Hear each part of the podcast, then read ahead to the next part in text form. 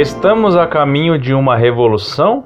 Divinópolis, Minas Gerais, maio de 2005. Prezado professor, salve Maria! Agradeço-lhe primeiramente pelas respostas passadas e quero parabenizá-lo pelo ótimo trabalho que o senhor vem fazendo na internet, onde está abrindo muito os olhos dos ignorantes do nosso país, do qual a mídia e as comunicações os manipulam de uma forma que não consigo explicar, mas sei que o senhor sabe do que eu estou falando. Professor, hoje com o socialismo e comunismo em alta, onde nossos jovens usam camisas, Outros até tatuam a face do Che Guevara, no qual eles, jovens, nem sabem o primeiro nome dele, nunca leram um livro a respeito e ainda por cima se lança filme colocando como um herói.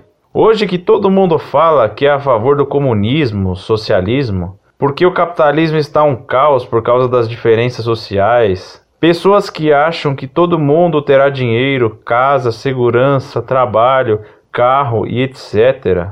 Abre aspas. Ué, quem vai pegar no cabo da enxada? Bom, o senhor sabe que é assim que é pregado e todo mundo está com essa ideia de que socialismo é a solução. O povo já foi ou está sendo manipulado com essa demagogia. Hoje, os lobos vermelhos estão no poder. O desarmamento está aí. A relação com Fidel e Hugo Chávez, simpatizante, é na cara dura o MST mais forte que nunca nesse governo atual. Coincidência? Será? O MST, do qual está marchando para Brasília e foi financiado com 400 mil reais de dinheiro público. Não tenho o que falar. Repito, professor, coincidência? Será?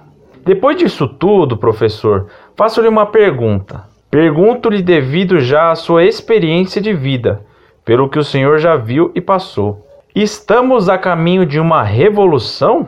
O senhor acha que no mundo em que vivemos, capitalista e globalizado, é possível ainda isso acontecer no Brasil? Abraço e que Deus o abençoe, juntamente com toda a Monfort.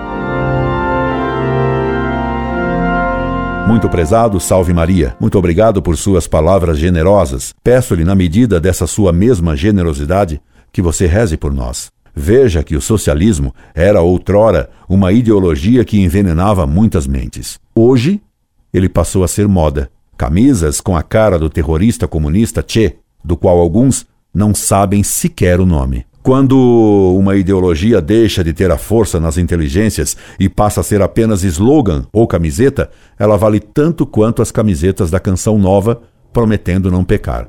Hoje. Amanhã será um outro dia. Você tem razão ao dizer que os lobos vermelhos estão no poder e fazendo leis péssimas.